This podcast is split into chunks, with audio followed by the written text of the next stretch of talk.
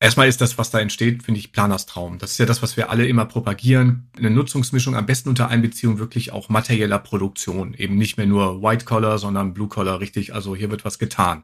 Weil das wollen wir, dass die Städte auch diese Facette von Produktivität wieder stärken.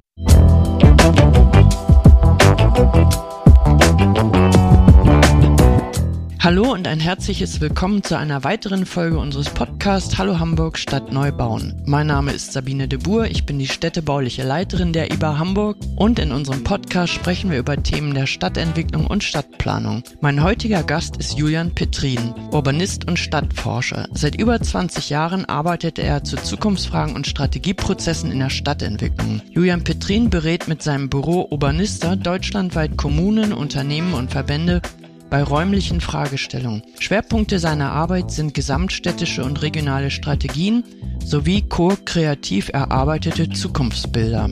Hallo Herr Petrin, herzlich willkommen und danke, dass Sie sich für uns Zeit genommen haben. Hallo Frau Dibur. Ich habe während meiner Recherche viele interessante Arbeitsbereiche von Ihnen gefunden, die wir heute einmal alle durchsprechen. Und ich würde gerne mit dem Thema Zukunft anfangen. Und zwar beschäftigen wir uns als IBA Hamburg ja auch sehr intensiv mit der Stadt von morgen. Also wir haben immer so einen Planungshorizont von 10 bis 20 Jahren vor Augen.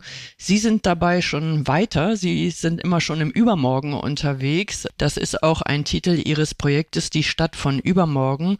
Das wurde vom Bund gefördert und ich zitiere aus Ihrem Projekt, um sich rechtzeitig auf mögliche Zukünfte einzustellen – müssen sich Kommunen von den üblichen Planungshorizonten lösen und einen Blick ins Übermorgen wagen. Lassen die uns gerne teilhaben beim Blick in ihre Glaskugel oder in die Glaskugel. Ich wünschte, ich hätte diese Glaskugel. Das Projekt ist ja entstanden, weil es eine große Verunsicherung gibt bei vielen Kommunen. Es wird so viel über Trends auf der einen Seite geredet, auf der anderen Seite gibt es ja Disruptionen, Krisen, multiple Krisen, wie wir sagen, die ja auch bis auf die kommunale Ebene runter spürbar sind.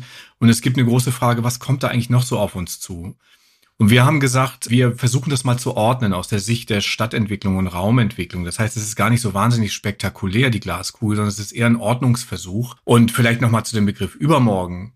Wir haben gesagt, er fängt da an eigentlich, wo wir nicht mehr wissen, wie wir mit unseren Werkzeugen von heute arbeiten sollen. Und in manchen Bereichen ist das übermorgen leider auch schon heute da. Also ich nehme mal Bereiche wie jetzt der Wohnungsbau, der uns jetzt gerade so ein bisschen zusammenklappt, wo wir eigentlich nicht mehr wissen, wie können wir da noch wirklich jetzt die Zielzahlen, die wir haben, erreichen.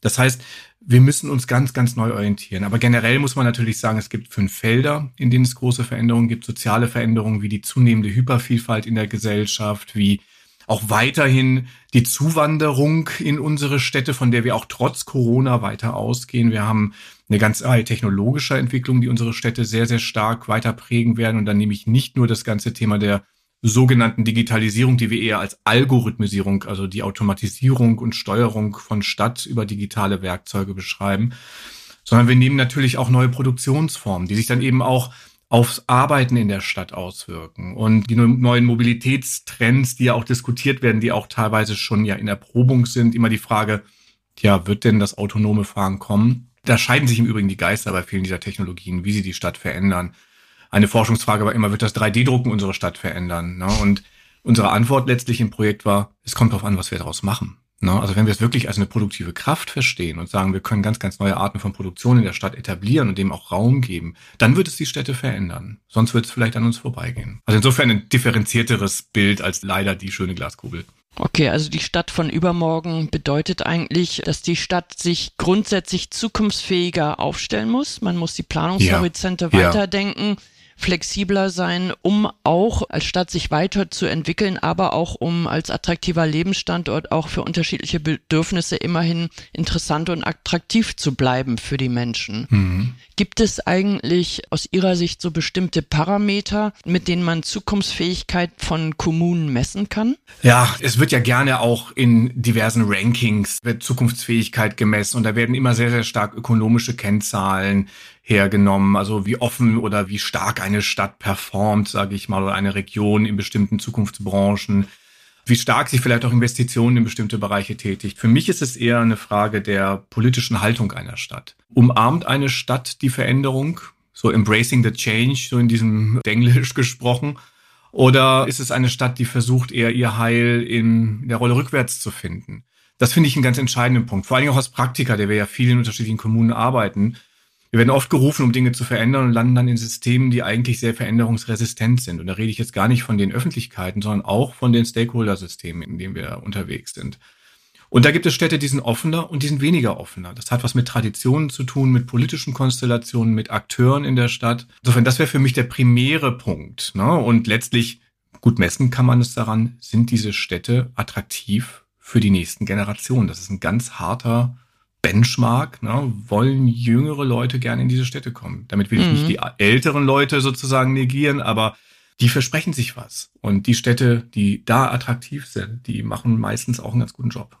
Mhm. Wie sieht's mit Hamburg aus? Also 2023 gehörte Hamburg jetzt nicht zu den Top 10 der zukunftsfähigsten Städte. Ja, da würde ich sehr stark die Rankings hinterfragen. Ich habe es eben gesagt, also okay. die Metriken, die da verwendet werden, sind aus meiner Sicht bilden nicht das komplette Bild ab, was man unter Zukunftsfähigkeit versteht, beziehungsweise bauen auf einem sehr verengten Begriff von Zukunftsfähigkeit vielleicht auf, also ökonomische Zukunftsfähigkeit möglicherweise. Ich finde, dass Hamburg eigentlich eine sehr zukunftsfähige Stadt ist von ihren Anlagen her. Sie ist vielfältig, sie ist äh, sozusagen auch nicht monostrukturell, sie ist noch relativ inklusiv, wenn wir das mit Städten wie, ich sage jetzt mal, Stockholm oder München vergleichen, wo es viel, viel schwieriger ist, mit mittleren und kleineren Einkommen überhaupt nochmal einen Fuß zu fassen.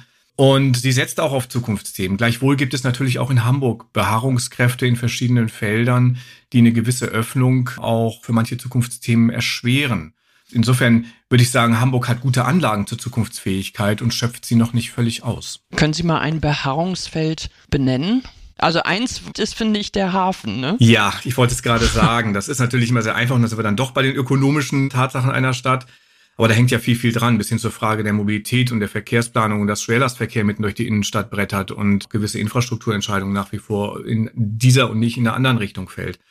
Nun gehöre ich nicht zu denjenigen, die den Hafen komplett irgendwie jetzt totreden würden. Das finde ich auch schwierig. Es ist nur so, dass der Hafen nicht mehr die alleintragende Säule dieser Stadt ist. Und das muss man einfach anerkennen und äh, Investitionen auch entsprechend lenken. Vielleicht auch politische Entscheidungen entsprechend lenken. Auch versuchen, dass man und ich, da rede ich jetzt gerade, kommen wir so in so ein Kernfeld der Stadtentwicklung, dass man auch das Miteinander von Stadt- und Hafenentwicklung vielleicht in manchen Bereichen anders gestaltet. Also dass dieses ewige Gezerre ums Land auch mal aufhört, ne? so als würden sich Stadt- und Hafenentwicklung wie Feinde gegenüberstehen. Das kann eigentlich nicht sein. Das verhindert Innovation. Ja. Auch den Begriff von Hafen anders zu denken, als nur in Umschlagszahlen zu messen, sondern zu sagen, Hafen ist ein Innovationsökosystem. Wir können vielleicht diejenigen sein, die die Häfen in anderen Städten mit betreiben und mit ausstatten und mit ausrüsten, die wir die Logistikströme organisieren.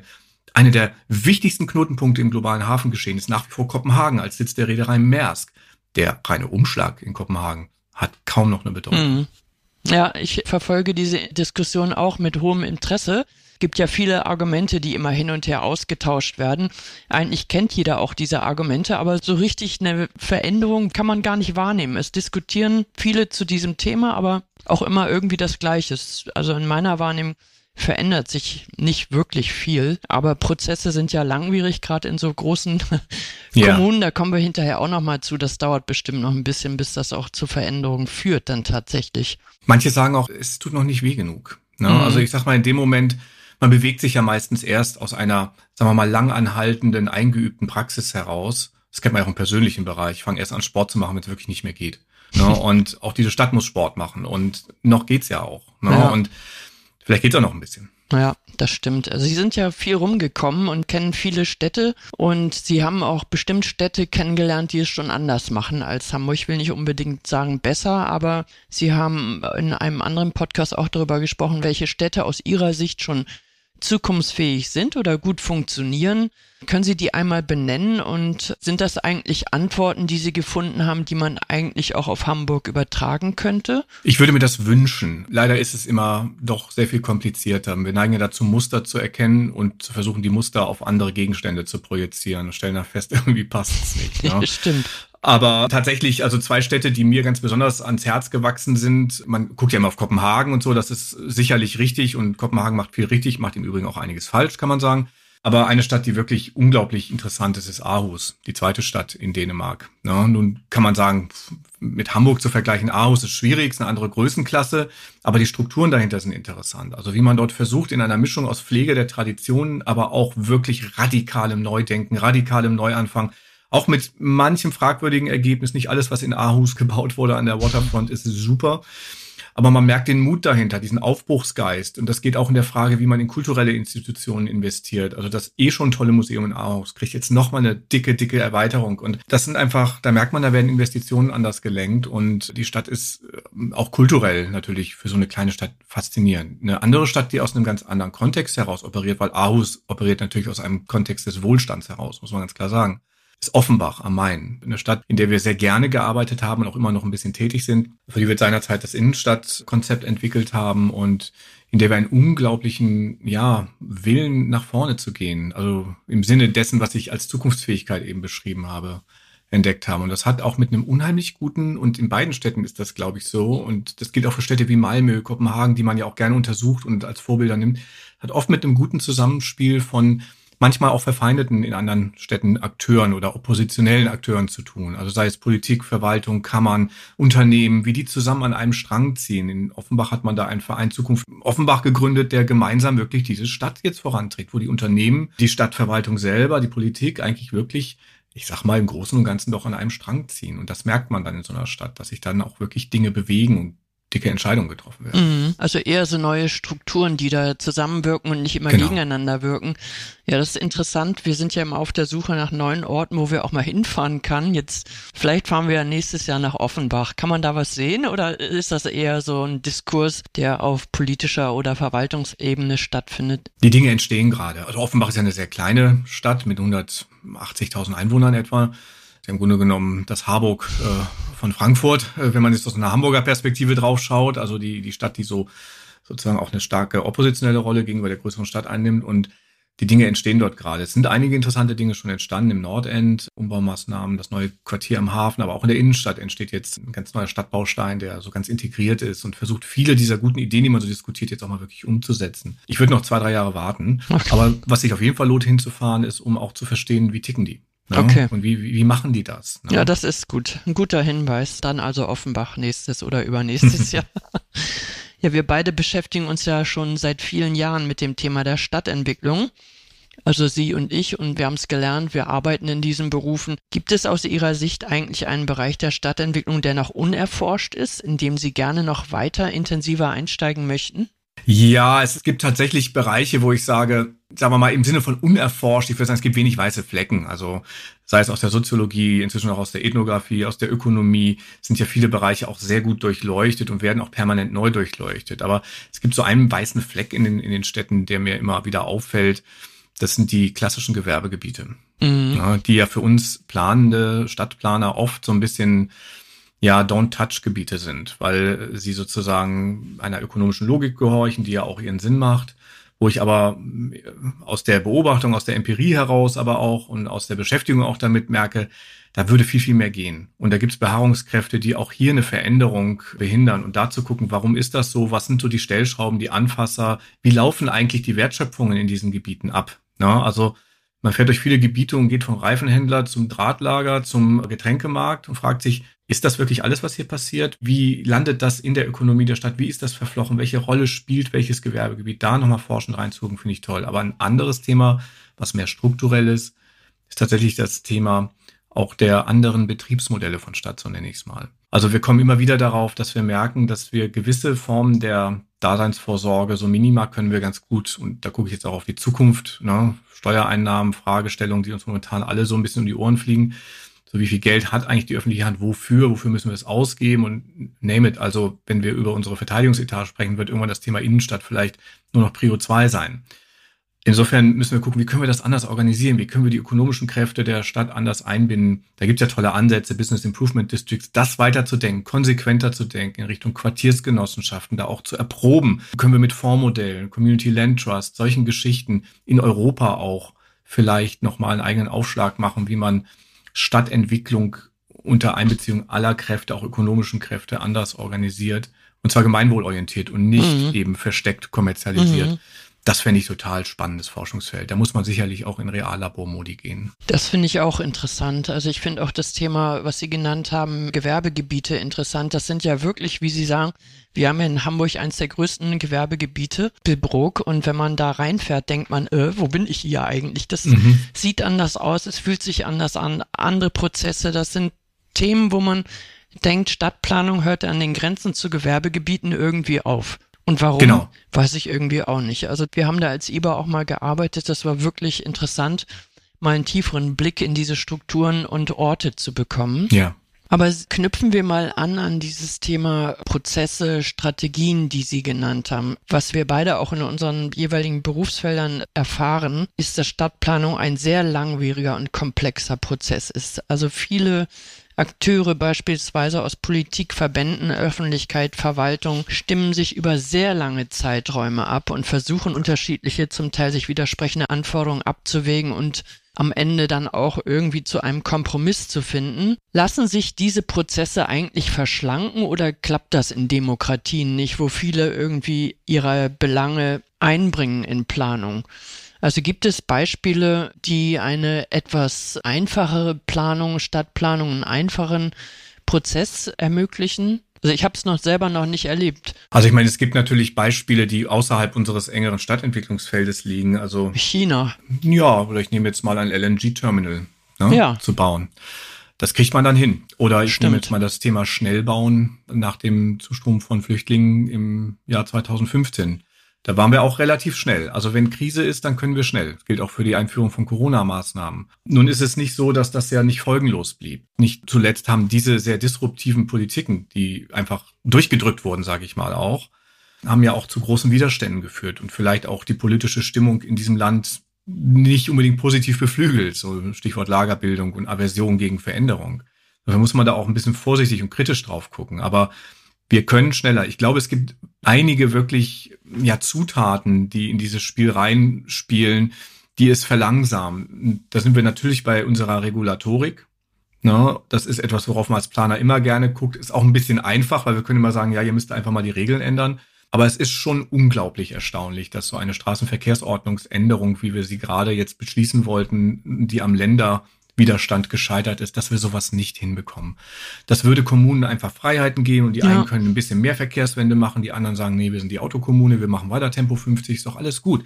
So kann sich jeder profilieren. Das wäre so ein kleines Beispiel, wo man mal auch Maßnahmen schneller auf die Straße kriegt. Wir haben gerade einen Austausch gehabt mit den Kolleginnen, die in Berlin versuchen, eine Radbahn zu entwickeln unter einer U-Bahn. Ein ganz tolles Projekt mit Crowdfunding und so. Die sitzen jetzt seit drei Jahren daran, 200 Meter Ende am Ende Teststrecke hinzukriegen. Ne? Also da merkt man, ja. da ist auch viel auf der, und da können die Kolleginnen in der Verwaltung gar nichts für. Wenn man weiß, dass wenn man die Dinge nicht sauber macht, man hinterher um Block geklagt wird von irgendwelchen Leuten, die diese Projekte nicht wollen, dann muss man diese Sorgfalt anlegen. Das Problem ist die Vielzahl, sage ich mal, der Regelungen, der Möglichkeiten auch für Dritte Fehler im System zu finden und reinzuhacken. Genau, und genau diese Fehler zu finden und die dann auch genau. zu nutzen, um Prozesse zu stoppen. Genau. Der Tempo 30 ist auch so ein Thema, was wir in unseren IBA-Quartieren versucht haben und das ist uns auch wirklich nur zum Teil gelungen und eigentlich auch eher gar nicht gelungen. Nur mit Blick auf die Zukunft könnte sich das verändern, aber das ist jetzt eine gute Überleitung für mich, auf unsere Gebiete zu kommen. Wir sind als IBA Hamburg ja verantwortlich unter anderem für drei sehr große Stadtentwicklungsprojekte, nämlich Wilhelmsburg, Oberbillwerder und die Fischbecker Reten in Harburg. Mhm. Mich würde einfach mal Ihr professioneller Blick auf unsere Quartiere interessieren. Und zwar würde ich gerne mit einem kleinen Rückblick auf unsere internationale Bauausstellung starten. Die mhm. war ja 2006 bis 2013 und damals haben Sie mit Urbanista ja auch schon die IBA Hamburg ich weiß nicht wie intensiv, aber fachlich mhm. haben sie sicherlich ein Auge auf unsere Arbeit geworfen und haben die Entwicklung verfolgt. Und zwar auch wahrscheinlich genau wie ich jahrelang. Was macht für Sie das Wilhelmsburg von heute aus? Also das, was ja eigentlich spannend ist, ist, dass Wilhelmsburg immer noch Wilhelmsburg ist. Also die, die Befürchtungen, die es damals gab, also jetzt wird der Stadtteil durch die IBA so komplett umgedreht und liegt dann hinterher auf dem Rücken oder wie auch immer und man kann ihn sich nicht mehr leisten oder die Leute werden verdrängt. Es gibt vielleicht Bereiche, in denen es gewisse Verdrängungseffekte gab, aber ich glaube insgesamt, wenn man heute nach Wilhelmsburg fährt, ist es eigentlich immer noch mehr oder weniger sind es dieselben Zutaten wie vor 20 Jahren, 15 Jahren. Es haben sich aber ein paar Dinge verändert. Der Stadtteil ist bunter, vielfältiger, aufgeschlossener geworden. Er hat ein anderes Image. Man denkt ja immer, oh Gott, Image, was macht denn das? Aber das spielt schon eine Rolle. Die Menschen sind stolzer, noch mal stolzer, als sie eh schon waren. Er ist interessant geworden für andere Bevölkerungsgruppen, aber er hat sich trotzdem seine Vielfalt erhalten. Für mich ist Wilhelmsburg immer so ein Mikrokosmos. Das ist wie so eine Stadt in der Stadt, hat eigentlich alles. Ein Gründerzeitquartier, Großwohnsiedlung, irgendwie 50er Jahre Bauten, Landschaft, Deiche, weiten Himmel, Berg, Tal, weiß ich nicht. Landwirtschaft. Genau. Und das auch oft bruchhart nebeneinander. Das ist ja das Spannende, was Wilhelmsburg immer so extrem spannend macht. Also wirklich eine kleine Weltreise an einem Tag. Also tolles Ausflugsziel nebenbei. Und das hat sich, glaube ich, ganz gut erhalten und ist eher angereichert worden durch Facetten, die es vorher dort nicht gab und die diesen Stadtteil nochmal spannender machen. Und auch an vielen Stellen hat der Stadtteil auch an Aufenthaltsqualität gewonnen, muss man sagen. Früher war ja so eine Hauptbefürchtung, als die IBA Hamburg oder die internationale Bauausstellung gestartet hat, dass wir mit unseren Projekten so eine Art Gentrification dort auslösen, dass ja. sich dieser ganze Stadtteil verändert und so ein Ottensen 2 dort produziert, wo ja alle gerne leben, aber das ist ja nicht passiert. Also meine Wahrnehmung, und darüber wollen wir auch nochmal intensiver sprechen, ist, dass viele junge Menschen den Stadtteil zunehmend interessant finden, immer mehr ziehen hin, es wird vielfältiger, bunter, aber so diese dazugehörige Infrastruktur, wenn man die Fähringstraße zum Beispiel längst wird, die hat sich nicht so angepasst. Es gibt zwar hier und da so ein kleines Café, neues Restaurant, aber so dieser komplette Wandel im räumlichen Bild, der hat eigentlich nicht stattgefunden und das finde ich ist ganz interessant. Ich denke mal, erstmal muss man der Sache Zeit geben. Also ich sag mal, ich wohne ja selber in einem Stadtteil Ottensen, wo mir Menschen, die hier aufgewachsen sind, sagen, also vor 40 Jahren durftest du ja keinem erzählen, dass du aus Ottensen kommst. Na, hier gab's Gangs, hier gab's Schlägereien, hier, das galt wirklich als Viertel, wo man nicht wirklich gerne hingeht. Kann man sich heute gar nicht vorstellen. Und Wilhelmsburg war nie so krass unterwegs, aber hat schon eine Entwicklung hingelegt. Deswegen, und man muss natürlich auch gucken, dass Wilhelmsburg ist, ist nicht eins. Ne? Also wir reden über das Reiherstiegviertel. Richtig, das, genau. Das Reiherstiegviertel ist ein Teil von Wilhelmsburg, der mhm. unheimliches Potenzial dafür hat, auch, muss man leider sagen, gentrifiziert zu werden. Und ich sag mal, ich halte das noch nicht für abgewendet, diese Gefahr, weil die Anbindung wird besser werden, das wissen wir, U-Bahn U4 etc. Und spätestens dann wird es nochmal einen Schub geben, weil momentan, glaube ich, hat es viel auch mit der Frage der Anbindung zu tun. Mhm. Das ist für viele doch einfach noch weit weg. Es ist umständlich, es ist nicht mal ebenso. Und man kennt das, wenn man S3-Benutzer ist, das ist auch nicht immer zuverlässig. Ne? Und mit dem 13er, ich weiß nicht, heißt der überhaupt noch 13er, die berühmte Linie, die Ja, die so, wilde ne? 13 hieß Die wilde 13, ne, dann genau. zu fahren. Das ist spannend, aber manchmal auch echt anstrengend, gerade ja. wenn man älter ist vielleicht das ist nicht easy going. Ja, nee, das stimmt. Das, das wird sich vielleicht verändern. Und man muss dann aber auch sehen, dass wir immer noch über Teile von Wilhelmsburg reden, wo es nicht ganz so hübsch und bunt und schön ist. Ne? Wo man sagt, da gibt's auch noch viel zu tun, glaube ich. Stichwort Kirchdorf Süd. Ne? Das stimmt. Ich finde es ganz interessant, die Entwicklung nochmal auch im Rückblick zu betrachten. Woher kommen wir? Wohin geht die Reise? Und es ist, glaube ich, richtig, dass Sie sagen, die Reise ist noch nicht zu Ende. Also wir arbeiten ja auch auf der Veddel und haben Wilhelmsburg und haben ja auch unsere neuen Quartiere in der Wilhelmsburger Achse mit 5000 Wohnungen, die werden sicherlich Wilhelmsburg auch nochmal verändern, weil so viele neue Menschen dann nach Wilhelmsburg ziehen. Okay, aber Oberbillwerder, das wird ja Hamburgs 105. Stadtteil, also ein ganzer Stadtteil, der dort entwickelt wird im Bergedorf. Was ist aus Ihrer Sicht die größte Herausforderung für den neuen Stadtteil? Also wir bauen da nochmal zusammengefasst circa 6500 Wohnungen, drei Schulen, eine Universität, also die HAW Hamburg wird sich dort niederlassen. Also es wird nicht nur wohnen, sondern es wird arbeiten, sich bilden und das eben Richtung Bergedorf auf jetzt landwirtschaftlich genutzten Flächen. Also ich meine, die Pläne sind, finde ich, grandios. Wir hatten gerade neulich erst, hatte ich Gelegenheit, nochmal einen tieferen Einblick zu nehmen und muss sagen, man kann richtig begeistert sein als Planer,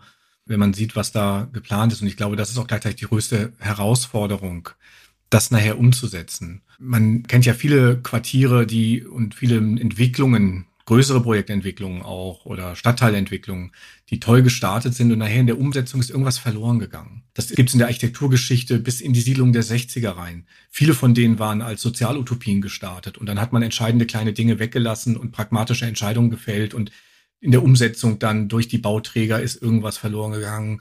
So und plötzlich hat man ein Problem in diesen Siedlungen. Ich muss zurückdenken, mit welchen das sogenannte Alamöhe 2, der Mhm. Es ist ja, ist ja eine benachbarte Stadtentwicklung auf der anderen Seite der Bahnlinie, Oberbillwerder im Norden, Neue Alamöhe im Süden.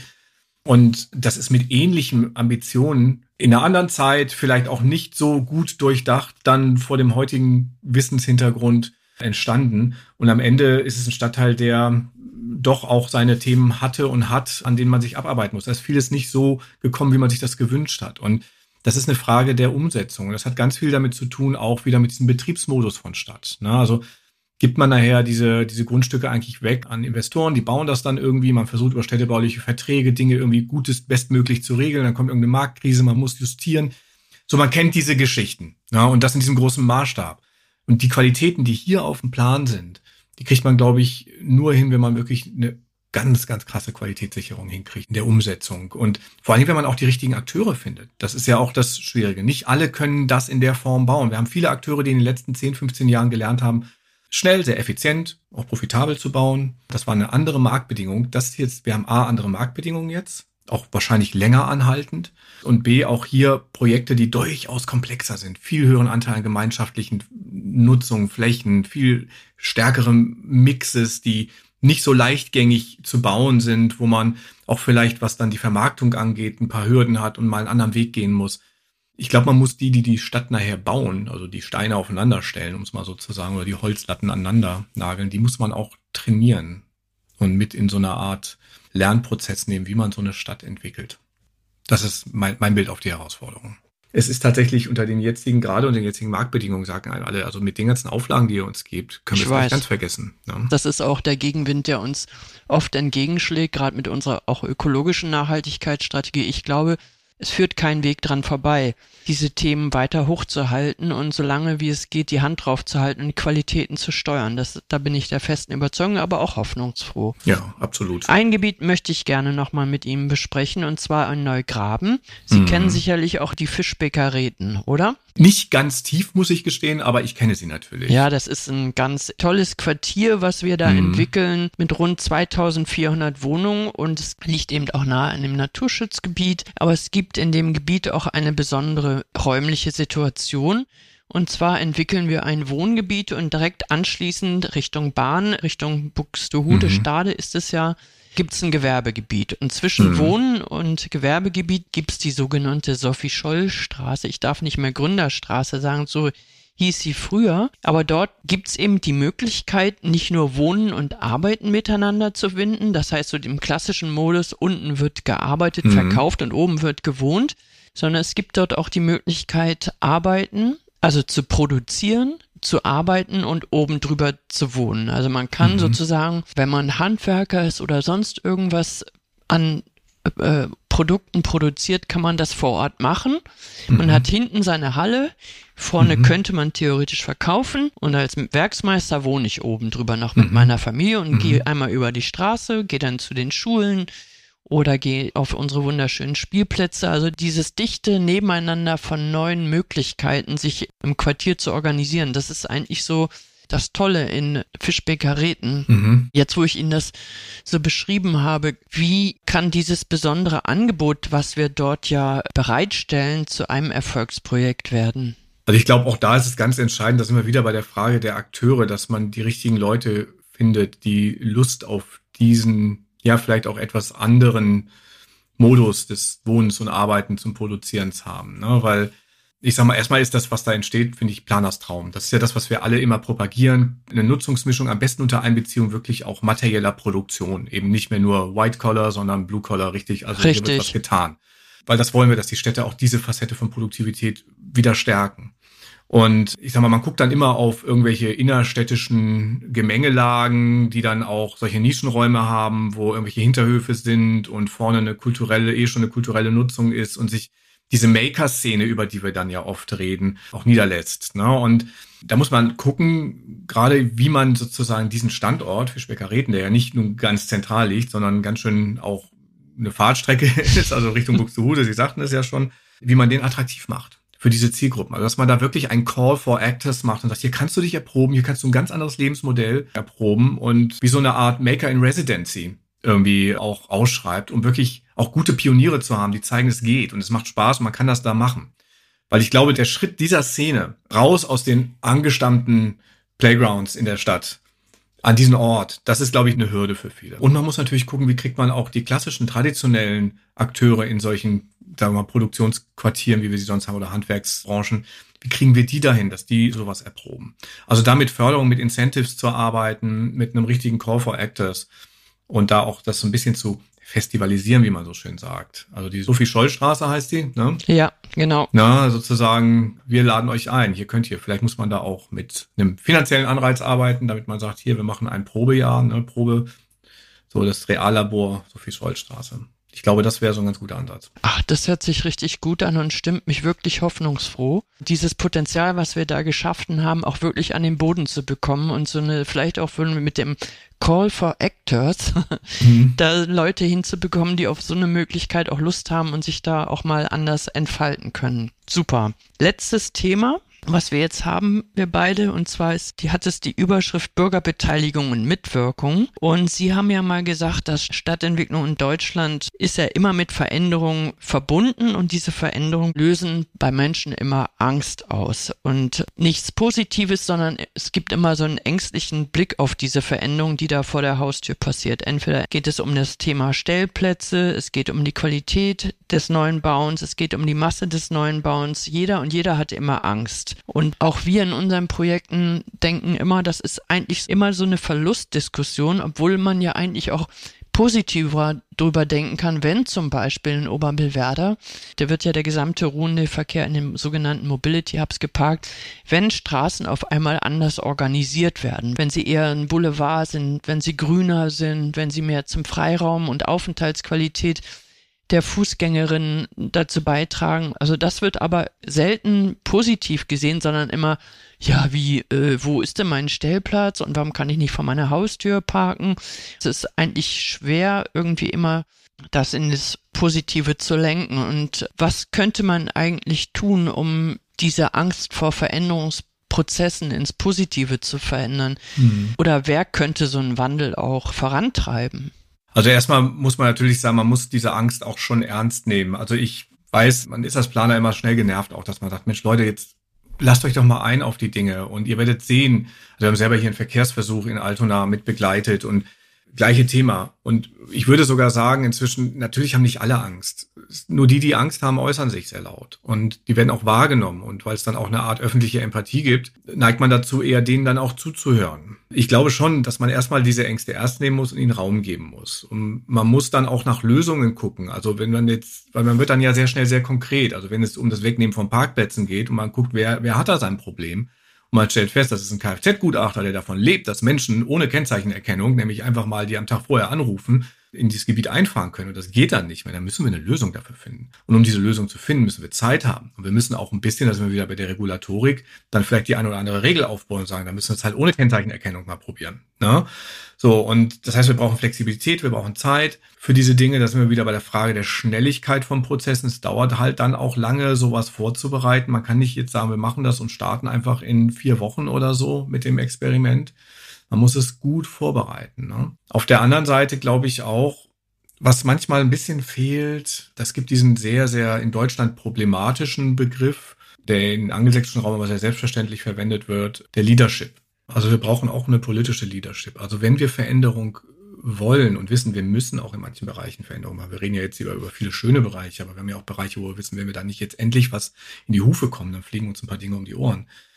So, und das heißt, da brauchen wir auch Menschen, die wirklich mit Mut sagen, okay, wir wollen das. Es wird auch für manche schwierig sein. Wir werden uns darum kümmern, dass für die, für die es die Stellplätze wegfallen oder für die es irgendwie jetzt die Landwirte, die plötzlich Dieselprobleme kriegen. Also, das ist auf der großen Ebene wie auf der lokalen Ebene ein Thema, dass wir dann sagen, wir müssen trotzdem vorangehen. Diese Form von Leadership braucht man schon in solchen Veränderungsprozessen. Also das kennt man aus der Organisationsentwicklung. Veränderungsprozesse funktionieren nicht ohne Leadership. Das ist nicht die, die eine strahlende Führungsfigur vielleicht. Ist vielleicht auch eine, eine Gruppe von Menschen. Vielleicht sind es auch Pioniere vor Ort, die sagen, die man sozusagen identifiziert. Und das andere ist, wir müssen in reversiblen Lösungen denken, denke ich. Also wir müssen Dinge auch erproben. Wir müssen die Leute gewöhnen. Ich sag mal immer, das schönste Beispiel ist immer der legendäre Verkehrsversuch in Stockholm, immer so als eine der Urmütter der der Verkehrsversuche gesehen wird oder der Veränderung, wo man gesagt hat, wir führen mal eine City-Maut ein. Die Leute waren komplett dagegen und dann hat man gesagt, wir machen es nur für ein Jahr. Und hinterher waren die meisten dafür, weil sie gesehen haben, es hat sich gar nicht so viel zum Schlechteren verändert. Das hat sich zum, man kann vorher noch so viel Gutachten auf den Tisch legen. Mhm. Das werden die Leute nicht glauben. Man muss die Erfahrung machen. Man muss auch bereit sein, wenn es dann nicht gut läuft, zu sagen, okay, wir machen es nicht. Ne? Deswegen ist dieser Realexperiment-Modus, glaube ich, schon sehr hilfreich. Mhm. Realexperiment-Modus, ja. Aber das sind ja meistens so Umfelder, die bebaut sind und wo man innerhalb der bestehenden Bebauung Dinge ändert. Mhm. Das heißt, man hat ein Labor, das mhm. Reale verändert man und dann gibt es eine neue Chance, mhm. eine neue Herausforderung. Das haben wir als IBA Hamburg nicht. In den neuen Quartieren ist das natürlich eine besondere Herausforderung. Und das ist die Herausforderung auf der einen Seite. Wir haben keine räumlichen Stellschrauben, die man drehen kann, um dann zu zeigen, hey, ist doch alles gut, wird doch alles besser. Oder auch nicht, ne? Aber man hat zumindest die Chance, das als Erfahrung zu spielen. Das finde ich ist eine Herausforderung, wo wir als IBA Hamburg noch eine gute Antwort finden müssen. Mhm. Und zum anderen auch, wir hatten das vorhin besprochen, das Thema der langen Zeiträume.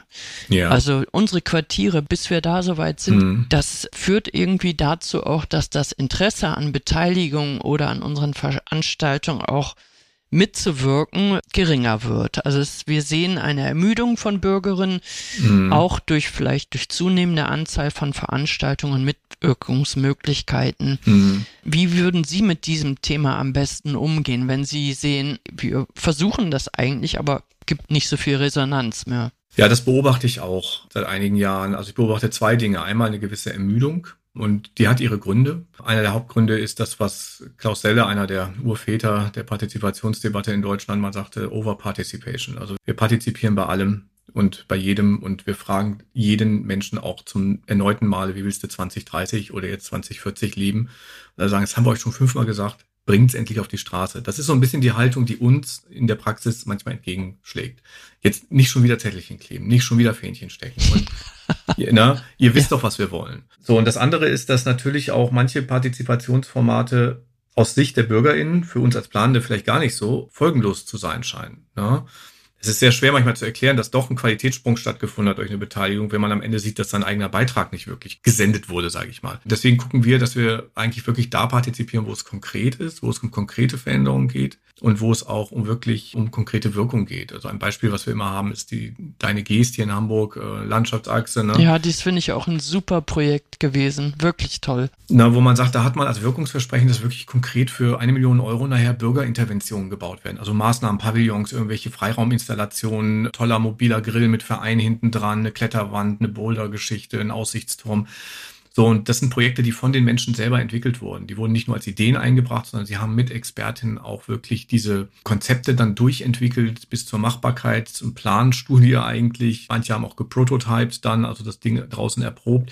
So, das ist wirkungsvoll. Das gibt auch andere Formate, andere Beispiele so und Darauf würde ich abzielen. Das heißt, wenn wir in mhm. Beteiligung reingehen, wir machen immer noch viel Bürgerbeteiligung, gerade jetzt für eine große Paketposthalle in München wieder, fragen wir immer erstmal, was kann man überhaupt verändern? Und wir konzentrieren uns nur auf das, was noch veränderbar ist und nicht auf jetzt, wie würdest du leben wollen da und so, sondern wirklich sehr konkret fragen und dann auch fragen, wie können wir jetzt möglichst wirkungsvoll kriegen? Also wie können wir es hinkriegen, dass am Ende wirklich auch man ganz klar, sage ich mal, zeigen kann, was hast du mitgestaltet und die möglicherweise auch die Leute vom Mitreden, übers Mitgestalten auch ins Mitbetreiben, ins Mit kümmern, ins vielleicht sogar mit Besitzen kriegt. Da sind wir bei dem Thema mhm. Baugenossenschaften. Also die beste Form der Partizipation momentan sind für mich die ganzen Baugemeinschaften oder Baugenossenschaften. Gröninger Hof ist für mich Partizipation Deluxe.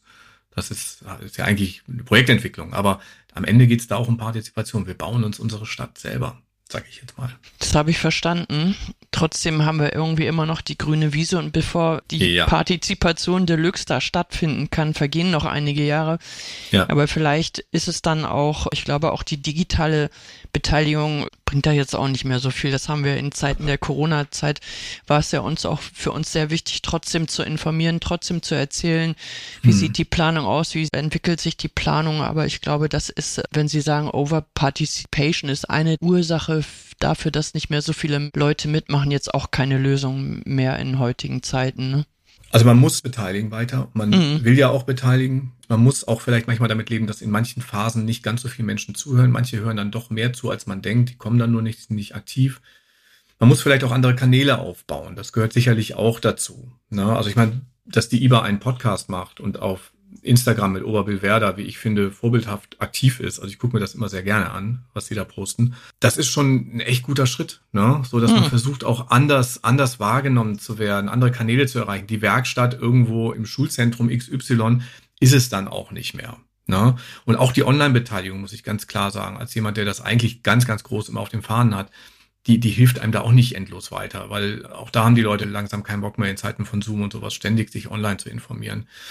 Ne? Und ich glaube, man muss auch sozusagen Erlebnisse schaffen. Und gerade wenn man über so eine lange Entwicklungszeit redet, das auch ein bisschen zu inszenieren, diese Entwicklung. Die Leute ständig mit Einzelnen mit an den Planungstisch zu holen, Schulterblicke zu organisieren. So, guck mal, so entwickelt sich es gerade weiter. Hier könnt ihr mal Teil sein einer Planungsdiskussion. Hier könnt ihr sehen, wie die ersten Dinge passieren. Wir haben vielleicht sowas wie Zwischennutzung, temporäre Nutzung, an denen die Leute mitwirken können. Das sind Modi, wie man sie dann auch ein bisschen sozusagen die Mitwirkung sichern kann. Genau, das finde ich auch interessant. Wir denken auch über Zwischennutzung nach und haben uns jetzt mhm. mal auf den Weg gemacht, äh, zu überlegen, was wäre gut für diese Orte mhm. und sind aber erst am Anfang. Sie kommen ja super viel rum und setzen sich mit unterschiedlichen Fragestellungen auseinander und haben des zukünftigen städtischen Lebens, haben Sie auch schon gesehen, gute Beispiele. Was ist dann Ihr persönlicher Wunsch für eine lebenswerte und zukunftsfähige Stadt? Die letzte Frage. Da, da, da, da. das ist eine sehr, sehr große Frage, aber so sind ja letzte Fragen immer. Genau. Ne? Und also insofern ist die Antwort auch sehr, sehr groß und vielleicht ein bisschen sonntäglich. Ne? Aber ich muss schon sagen, was ich mir wirklich wünsche, damit wir lebenswerte Städte uns erhalten, weil viele Städte sind auch schon lebenswert, muss man sagen, ist, dass es so eine Art mehr Gemeinsinn gibt in den Städten. Das klingt jetzt wahnsinnig abstrakt, aber äh, und diesen Gemeinsinn muss man wahrscheinlich einüben. Das fängt in Schulen an die das schon auch versuchen. Das kriege ich zumindest aus meiner eigenen privaten Umgebung mit. Das geht die Arbeitsstellen weiter, das geht im privaten Kreis rein, dass man sich ermutigt, politisch aktiv zu sein, dass man sich ermutigt, aber auch Perspektiven anderer einzunehmen, sich nicht verschließt in seiner eigenen Bubble und damit auch sowas wie eine tolerante Stadt erhält. Also was ich erlebe in Prozessen ist ein zunehmendes Maß an Aufheizung, an Intoleranz, an Nichtakzeptanz, an auch nicht mehr Sprachfähigkeit. Also wir können manchmal mit manchen Leuten gar nicht mehr in Dialog kommen, weil die, das geht einfach nicht mehr. Na, die wollen das nicht, man findet keine gemeinsame Sprache und das macht mir Sorgen, weil das bedroht, glaube ich, die Lebensqualität in den Städten am meisten, weil sich dann gar keine guten Lösungen mehr durchsetzen können, weil wir im Grunde mit so einer Art Stillstandssituation reinlaufen, wo wir nur noch den Status quo mühsam verteidigen. Also das würde ich mir wünschen. Und auf der anderen Seite würde ich mir wünschen, kommunalen Mut. Immer leicht gesagt, wir haben eben über die Gefahr des Verklagtwerdens gesprochen und die Gefahr des auch Abgestraftwerdens in der öffentlichen Debatte. Das passiert sehr, sehr schnell. Der Pranger ist immer gleich neben der Beschlussvorlage. Da trotzdem zu sagen, wir müssen unsere politischen VertreterInnen da auch vielleicht besser schützen, damit sie diesen Mut aufbringen, ja, riskante Entscheidungen zu fällen. Ja. Das finde ich gut. Das finde ich auch gut. Mehr Verantwortung zu tragen, mutiger zu sein. Mhm und mehr Innovation zu wagen vielleicht auch. Ne? Mhm. Ja, Herr Petrin, ich bedanke mich sehr für das spannende Gespräch. Ja, ich bedanke mich.